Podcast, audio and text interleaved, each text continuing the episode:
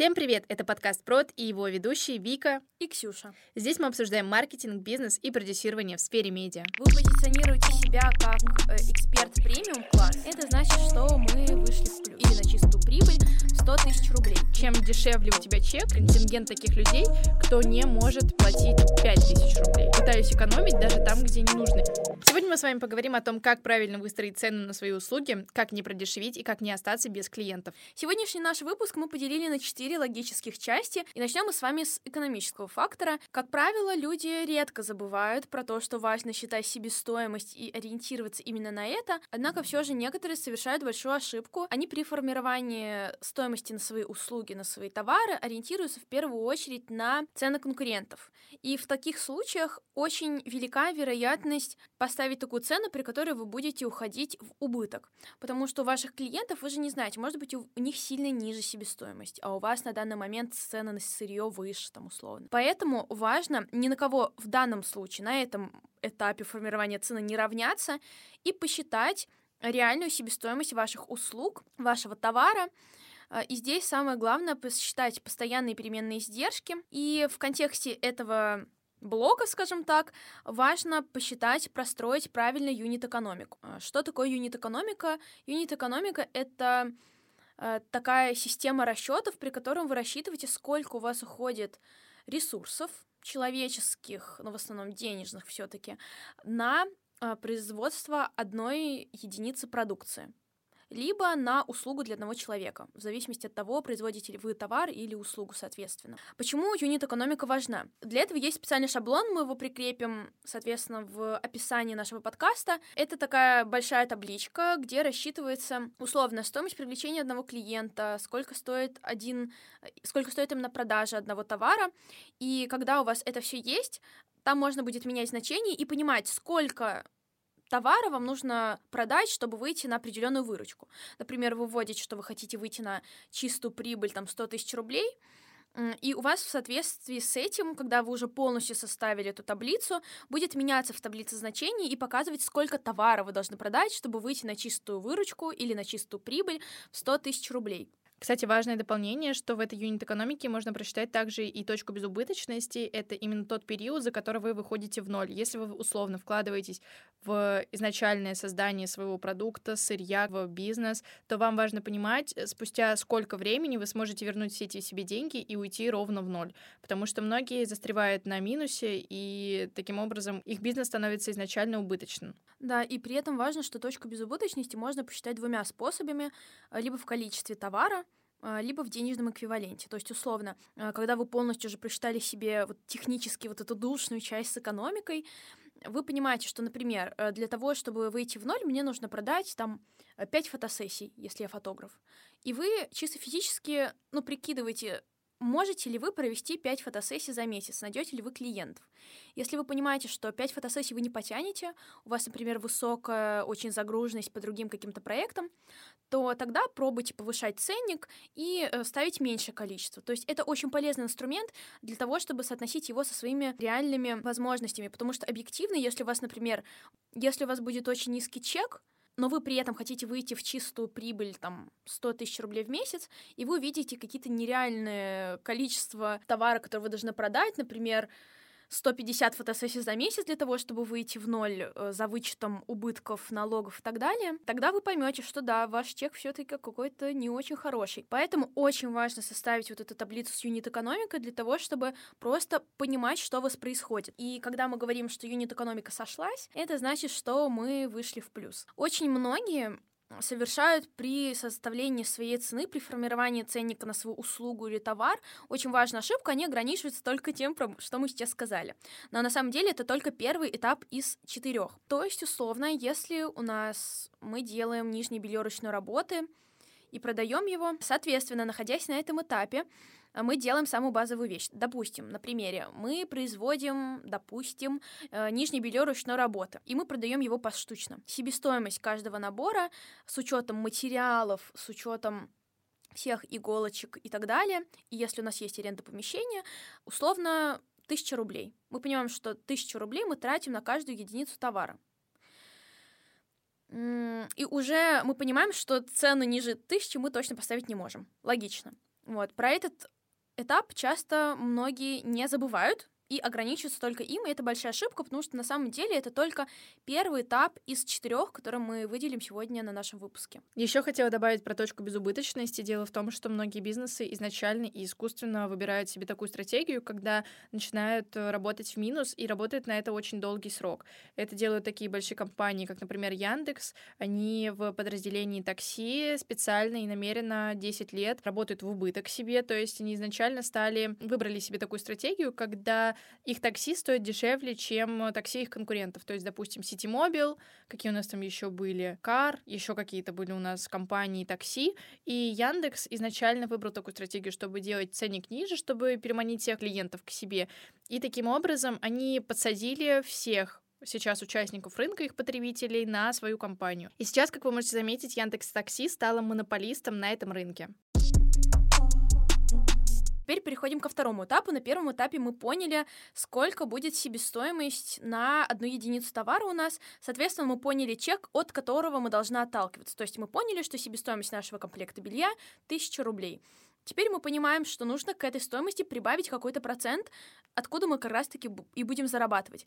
Теперь важно понять, а сколько нужно прибавить к себестоимости, э, чтобы продавать, соответственно, наш комплект. Как понять, сколько ок прибавить, а сколько не ок, за сколько купит и за сколько нет. Поэтому вторым этапом важным является платежеспособность целевой аудитории. А, соответственно, когда вы производите любой товар, вы анализируете свою целевую аудиторию, то есть портрет тех людей, а, для которых ваш продукт. У кого, у каких людей есть потребность в вашем продукте, Э, для кого вы его реализуете, какую потребность закрываете, каким образом и почему. Соответственно, э, при составлении портрета целевой аудитории важно понять платежеспособность этой целевой аудитории, потому что, допустим, если вы делаете продукт, проект для школьников, то логично, что ну, вряд ли у вас кто-то купит курс за 100 тысяч рублей.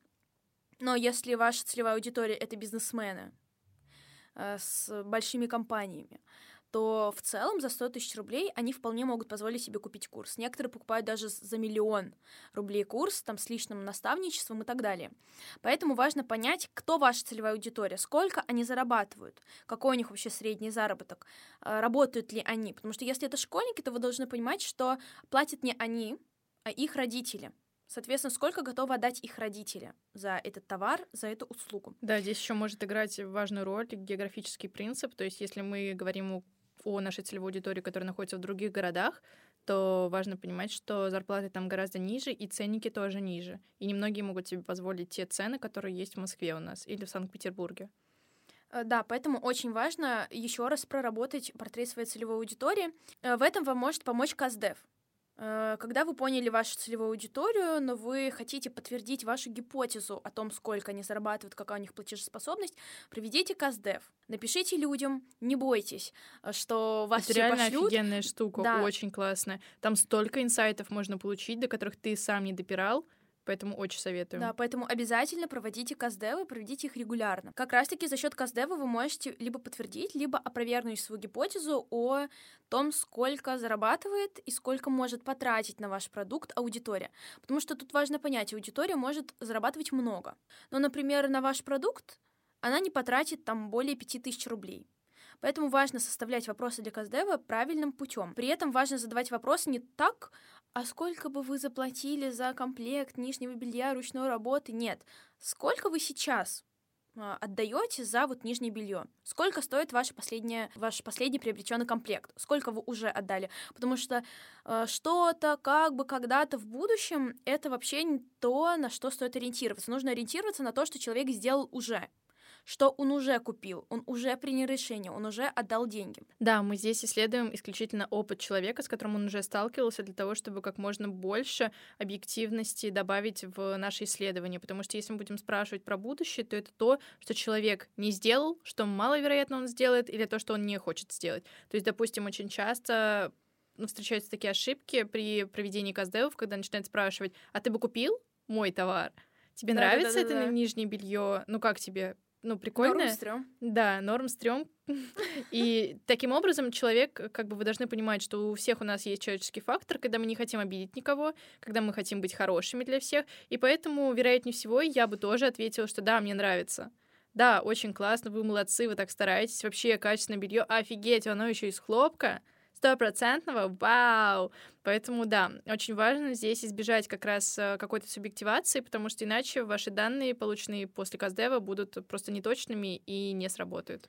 Да, если у вас есть проблемы с описанием своей целевой аудитории, вы можете использовать для этого нейросети. А если вы вдруг не знали, то чат GPT и все другие нейросети, которые работают на основе этой нейросети, они способны составлять э, описание целевой аудитории, поэтому в целом можете на это тоже ориентироваться, как такой лайфхак. Переходим к третьему этапу, это позиционирование. Когда мы поняли, сколько у нас себестоимость товара, поняли, сколько готова платить аудитории, сколько она уже платит за аналогичные решения на рынке, мы должны понять, а как мы вообще себя позиционируем. Вы позиционируете себя как э, эксперт премиум класса, э, либо же вы направлены на массовую аудиторию. Вы производите товар luxury сегмента, э, либо массовый товар? На эти вопросы следует ответить, прежде чем э, ставить свой ценник. Потому что если вы хотите позиционировать себя как эксперт премиум класса, соответственно, и ваши услуги будут позиционироваться как премиум услуги, то здесь не может быть дешевых ценников, даже на начальных этапах. Если вы думаете, что вы только-только начинаете, и это ok, поставить мега низкий ценник ниже, чем на рынке, то это плохая идея, потому что вы сразу будете ориентироваться с чем-то дешевым, если что, дешевые это неплохо, но просто если у вас позиционирование премиум класса, то дешевизна это вообще не про вас. Вот если вы товар, э, который рассчитан на массовую аудиторию, то здесь низкий ценник это ok, потому что это соответствует позиционированию. Если вы luxury сегмент или премиум класс, то, соответственно, нужно сразу понимать, что нельзя ставить сразу дешевые цены. Да, нужно сразу будет... ставить нормальный ценник такой. И здесь будет отсылочка к нашему первому выпуску, когда мы рассказывали про маркетинг роскоши. Там мы как раз рассказывали о том, как идет формирование цены у таких компаний премиум сегмента, и очень полезно послушать для вас. Соответственно, переходим к нашему примеру с нижним бельем. В целом, если это белье ручной работы, это уже определенно клиент-ориентированность, индивидуальный подход. Соответственно, здесь уже это не массовый товар априори. Соответственно, мы понимаем, что здесь есть, что важно, дополнительная ценность продукта. Многие про это забывают и думают, вот, Значит, я делаю эти комплекты белья. Вот, у меня себестоимость 1000 рублей.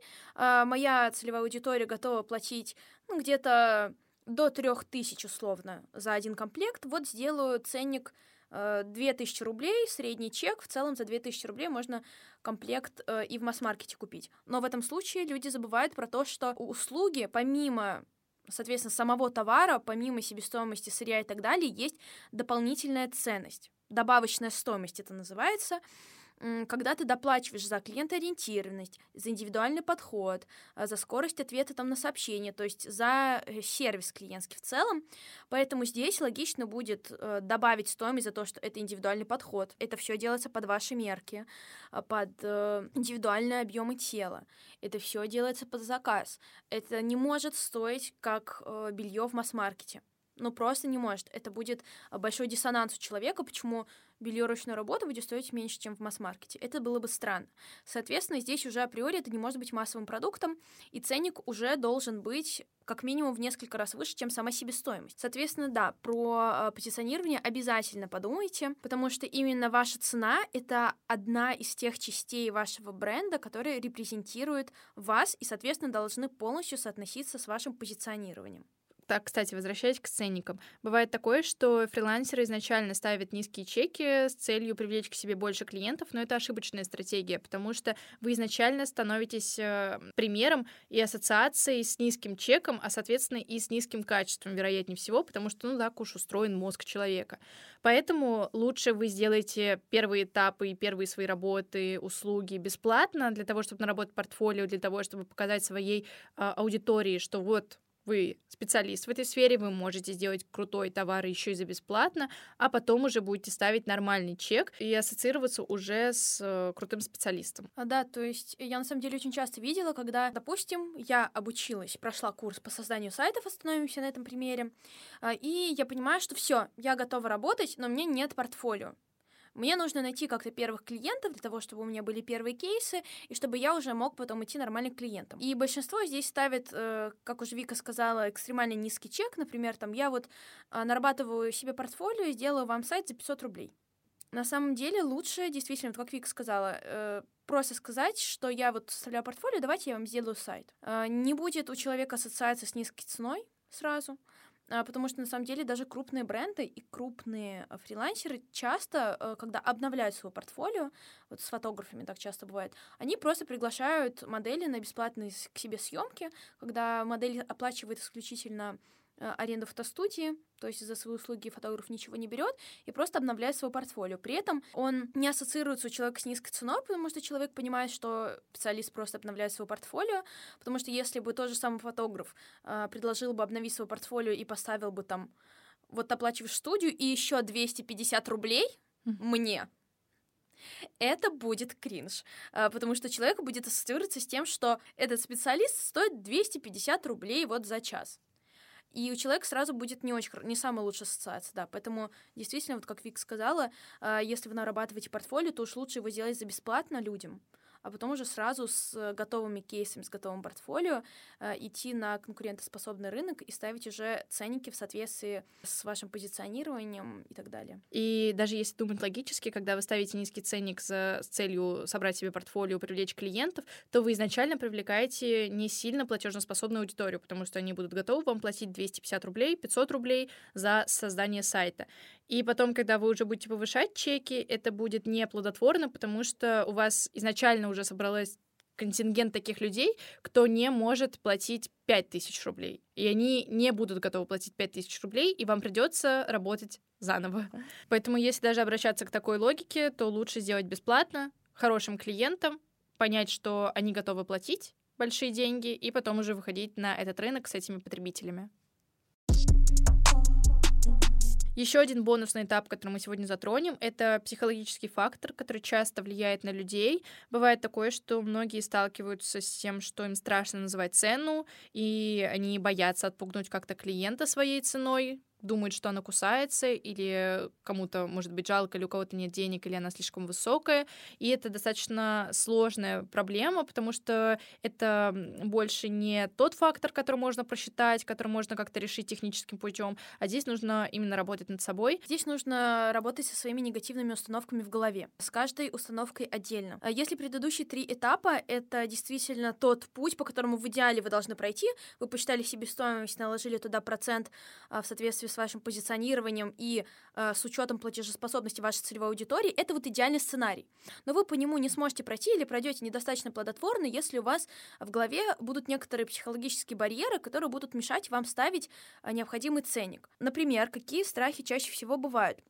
Например, э, как уже Вика сказала, вы боитесь называть цену, начинаете спрашивать, там, а как вам будет комфортно, вот сколько вы готовы заплатить за этот товар. Э, я часто с таким встречалась, это действительно отпугивает, потому что кажется, что специалист не специалист, скажем так, у него нет готового прайс-листа, и он вот так подстраивается подо всех, это, э, ну, сразу как будто бы на бессознательном уровне э, вы начинаете человека и его экспертность немножко обесценивать, как и он сам. Он сам начинает обесценивать свою экспертность, и вы это считываете и начинаете точно так же к этому человеку относиться.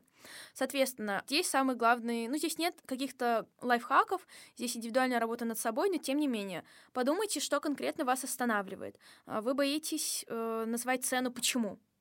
А, потому что вы считаете, что у вас недостаточная экспертность. Или потому что вы считаете, что вы никому не нужны, и вообще зачем человеку, не знаю, фотограф, если он сам себя может пофоткать. Выписываете все эти негативные установки, смотрите на них трезвым взглядом и начинаете их переписывать. Например, у человека, допустим, есть страх того, что клиент откажется покупать мои услуги за эту цену. Потому что он, для него это будет дорого, а, либо потому что это ему не нужно. А, мы начинаем думать, а почему человеку это не нужно? Если бы он мог сам с этим сделать, он бы не обратился к фрилансеру. Если он обратился, значит, у него уже есть потребность, у него уже есть интенция делегировать это, он уже не хочет этим заниматься. Соответственно, у него уже есть проблема. Вы как эксперт способны решить эту проблему. Поэтому смотрите на это под другим углом. Клиент купит мои качественные услуги, потому что ему это поможет решить его задачу и сэкономить его время. То есть тоже уважайте себя и понимайте, что вы человеку помогаете. Это не он, знаете, делает вам уступку, покупает у вас услугу, а это как бы равнозначный, скажем так, тандем. А вы ему помогаете решить его услугу. Вот. Соответственно, так нужно проделать с каждой негативной установкой, каждую ее переработать, потому что, например, один из других страхов — это то, что я недостаточно медийный, я недостаточно популярный для того, чтобы у меня покупали задорого. Но на самом деле есть огромное количество примеров, когда человек не популярный, например, монтажер какой-нибудь или оператор, в плане в медийном пространстве не особо популярный, но у него стоит очень дорого услуги, потому что он предоставляет их очень качественно и к нему обращаются большинство количества и медийных звезд в том числе. То есть здесь не смотрят на популярность медийного человека, смотрят на качество его услуг и на кейсы, которые у него уже есть.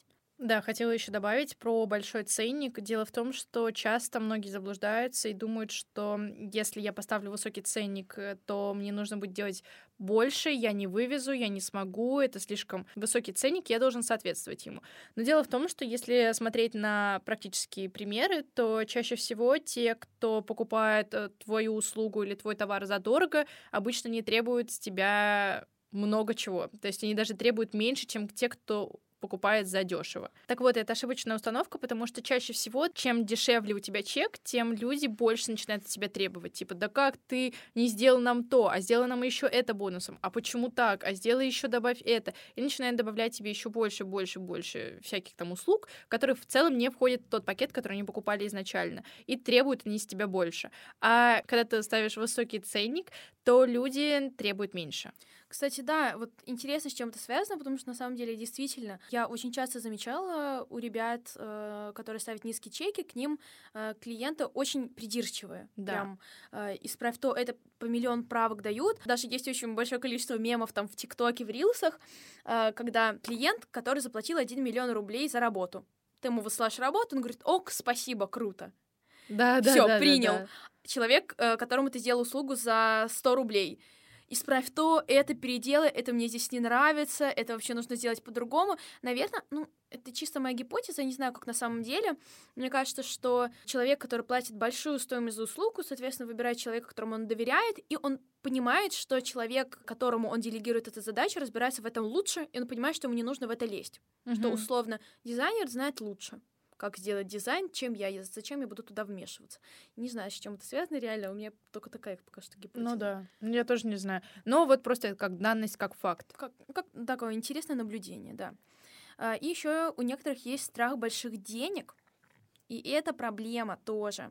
С ней тоже стоит работать, и причем э, здесь нет какой-то универсальной формулы того, как вот сделай, не знаю, там похлопай в ладоши три раза, покрутись вокруг себя, посмотри mm. под подушку, и страх больших денег у тебя уйдет. Такого, конечно, нет. А, поэтому здесь все индивидуально, нужно постоянно докапываться по системе пяти почему, например, когда ты понимаешь, что у тебя есть какой-то страх. Например, э, я считаю, что мои услуги не стоят тысячу, ой, тысячу рублей, сто тысяч рублей. И ты начинаешь себя докапывать, почему, почему, почему, и в конце концов ты придешь к какой-то глубинной установке, не такой поверхностной, как первоначально, и поймешь конкретно, в чем реально коренная проблема. Да, еще я советую расписать то, сколько вам нужно денег в месяц для того, чтобы комфортно жить, для того, чтобы что-то купить. Если вы планируете или хотите какие-то большие покупки, то тоже это стоит где-то зафиксировать на бумаге, чтобы вы понимали, что да, я хочу купить машину вот в этом году, в этом месяце у меня должно быть на карте столько-то, столько-то денег для того, чтобы я мог позволить себе марку такой-то машины. Потому что чем конкретнее вы обозначите это и чем понятнее будет это для вас, тем конкретнее будет ваша цель, и вы будете, собственно, понимать, какой путь и этап вам нужно пройти для того, чтобы достичь ее. Ну да, кстати, когда м, ты просто, например, зарабатываешь деньги и ни о чем не думаешь, не такая высокая мотивация, как когда ты реально понимаешь, зачем они тебе нужны. Да. То есть у тебя, например, будут деньги, на что ты их будешь тратить. А, некоторые даже вот такие мотиваторы, грубо говоря, а, они дают годный лайфхак про то, что ты, например, у тебя есть желание, вот я хочу зарабатывать в месяц полмиллиона. Например, твое подсознание может быть не готово к такой сумме. Да. И поэтому ты должен подумать, хорошо, у меня вот, вот, например, у меня сейчас 500 тысяч рублей. Куда я их буду тратить? На что? Прям конкретно расписать, что на что будет уходить, чтобы, и если у вас, и когда, давайте так, когда у вас эти деньги появятся, чтобы у вас не было страха, что я должен с этим делать, чтобы у вас была только уверенность, что так и надо. Я так и спланировал, я знаю, что с ними делать. Да, например, я столкнулась с тем, что у меня проблема больших денег в том плане, что я боюсь тратить деньги. То есть э, мне некомфортно и неприятно почему-то тратить деньги, хотя это связано с тем, что я родилась еще в тот момент, когда у меня родители не стояли устойчиво на ногах, была постоянная экономия, и, собственно, я с этим столкнулась, и у меня это где-то засело, осталось, и вот теперь я пытаюсь экономить даже там, где не нужно экономить, и это вот моя проблема, с которой я столкнулась и сейчас справляюсь. Но дело в том, что по тому, куда я буду тратить деньги, у меня нет вопросов. Я сейчас живу по принципу того, что мне уже не хватает миллиарда рублей, миллиарда долларов, потому что я знаю, куда я потрачу каждый свой миллион, каждый свой доллар, что мне нужно, какие специалисты мне нужны, куда я буду вкладываться, куда я не буду вкладываться. И, например, у меня мама просто недавно спрашивала, Вика, вот если бы у тебя там был сейчас миллион долларов, что бы ты с ним сделала? Я ей все расписала, куда я бы потратила, по какой части я бы распределила доли, и таким образом, да, я живу кстати, по такому круто. принципу, но я не могу тратить деньги. То есть я хочу их тратить, но вот почему-то у меня возникает какой-то барьер, но я сейчас с этим справляюсь. У меня, кстати, наоборот, есть такая проблема, что вот я даже не знаю, вот у меня будет миллион долларов, я, наверное, не сходу отвечу на этот вопрос. Мне нужно будет прям, прям конкретно подумать. А я знаю точно, куда, вот это классно, вот, так куда быть. мне нужно потратить эти деньги, что я себе куплю в первую очередь. И все время это не такие траты, как типа футболочку купить, какую-нибудь сумочку купить. Это всегда инвестиции в моем случае. То есть, если я условно думаю о том, чтобы купить какую-то недвижимость, или хочу купить недвижимость, или куда я бы потратила эти деньги, которых еще нет, а, то это всегда с перспективой того, что потом я получу еще больше. Я думаю, что на этом мы можем с вами заканчивать. Сегодня мы поговорили о том, как правильно выстраивать цену цену на свои услуги. Не забывайте проходить все наши этапы, которые мы сегодня оговорили, и также не забывайте про свои психологические установки, потому что высчитать стоимость по юнит-экономике это можно, но вас могут установить ваши психологические негативные установки, поэтому работайте над ними и над вашими товарами. Кстати, у нас есть телеграм-канал, где вы можете предложить свои темы для будущих выпусков. До новых встреч. Пока-пока!